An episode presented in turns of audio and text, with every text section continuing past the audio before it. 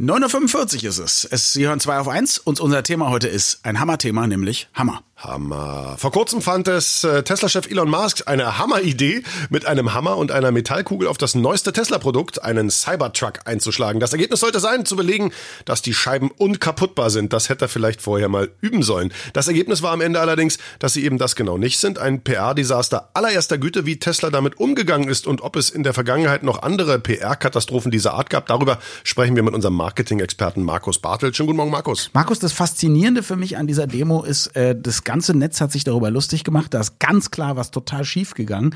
Ähm, aber das scheint Elon Musk wirklich nicht zu stören. Weder währenddessen noch hinterher hat man das Gefühl, dass ihm irgendein Zacken aus der Krone bricht.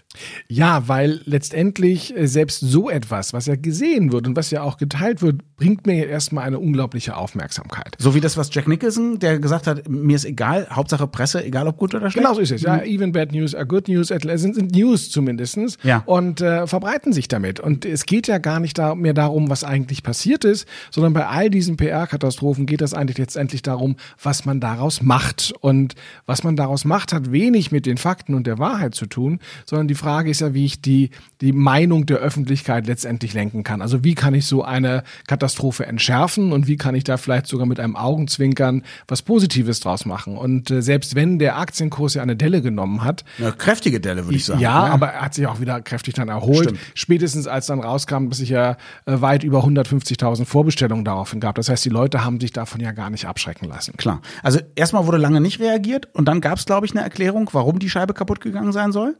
Ja, genau so ist es. Also es wurde dann gesagt, ja, man hat ja erst mit dem Hammer gegen die Tür gehauen und das hat dann die Struktur der Scheibe erschüttert und deswegen, als dann die Kugel geworfen worden ist, ist die, sie ist ja nicht zerbrochen, ja, sie hat ja immer noch Stand gehalten, aber sie ist eben gesplittert und hätte man das andersrum gemacht vom zeitlichen her, erst die Kugel und dann den Hammer, dann wäre das gar nicht so dramatisch geworden. Interessanterweise, das fand ich auch ganz gut. Das ist dann wahrscheinlich Thema Transparenz. Sie haben dann auch Videos gezeigt von den Tests, die sie vor dieser großen Demo gemacht haben. Und da hat man gesehen, wie ganz oft irgendwie die Kugeln auf die Scheibe fliegen und die sind dann einfach abgeprallt. Also so wie man es eigentlich auch in der Demo erwartet hat. Wahrscheinlich gehört das auch dazu, da ein bisschen einen Blick hinter die Kulissen ja. zu gewähren. Also eine Transparenz. Wobei das Erstaunliche ist äh, im Fall von Musk jetzt, sie haben sich relativ lange Zeit gelassen, bis sie reagiert haben. Mhm. Eigentlich muss das heute schneller passieren. Und wenn okay. wir uns angucken, äh, die, die wirklich großen Katastrophen haben mittlerweile auch damit zu tun, dass die Betroffenen ob vielleicht aus einer falsch verstandenen Eitelkeit heraus, ähm, nicht schnell reagieren und sich nicht schnell entschuldigen. Und heute hat dieser, dieses, dieses Fakt des Entschuldigens etwas ganz Wichtiges an sich. Also wie schnell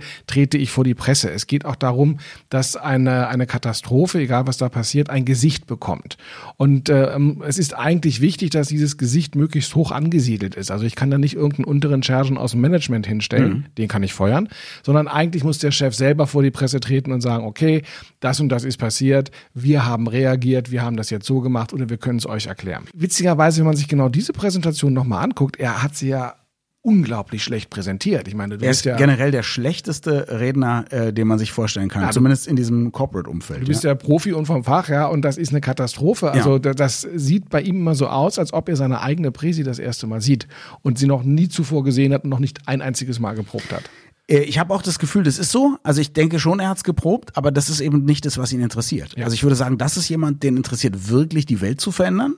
Äh, ich bin nicht mal sicher, ob sie interessiert, damit Geld zu verdienen. Ich glaube, das ist auch wieder nur Mittel zum Zweck, ja. das nächste große Ding zu machen.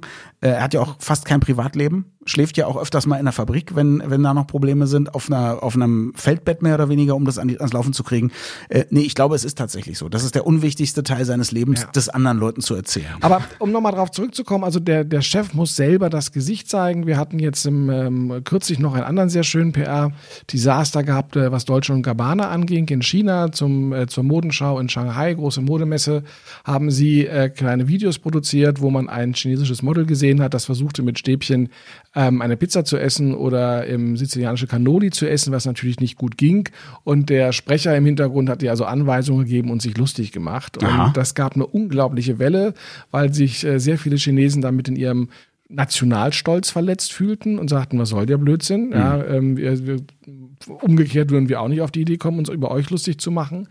Und ähm, dann wurden auch noch, gab es Leaks aus den ähm, Instagram-Kommentaren von äh, dem einen von den beiden, wo also auch drin stand, China ist ein blödes Land. Und dann ging es also tatsächlich um das Thema Rassismus. Und auch da haben wir sofort die Delle gesehen, weil die Leute haben nicht mehr gekauft, sie haben die Läden boykottiert, sie haben Deutsche und Gabbana Klamotten verbannt, äh, verbrannt, nicht verbannt, verbannt und verbrannt.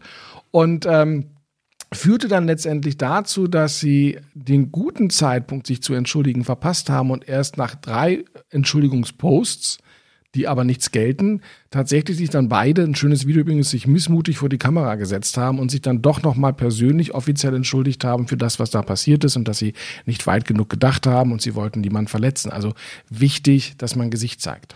Schon aber auch zwei ganz unterschiedliche Fälle. In dem mhm. einen, mhm. in dem einen Fall ist wirklich was schiefgegangen. Man hat quasi ein Feature versprochen, was dann irgendwie nicht geklappt hat.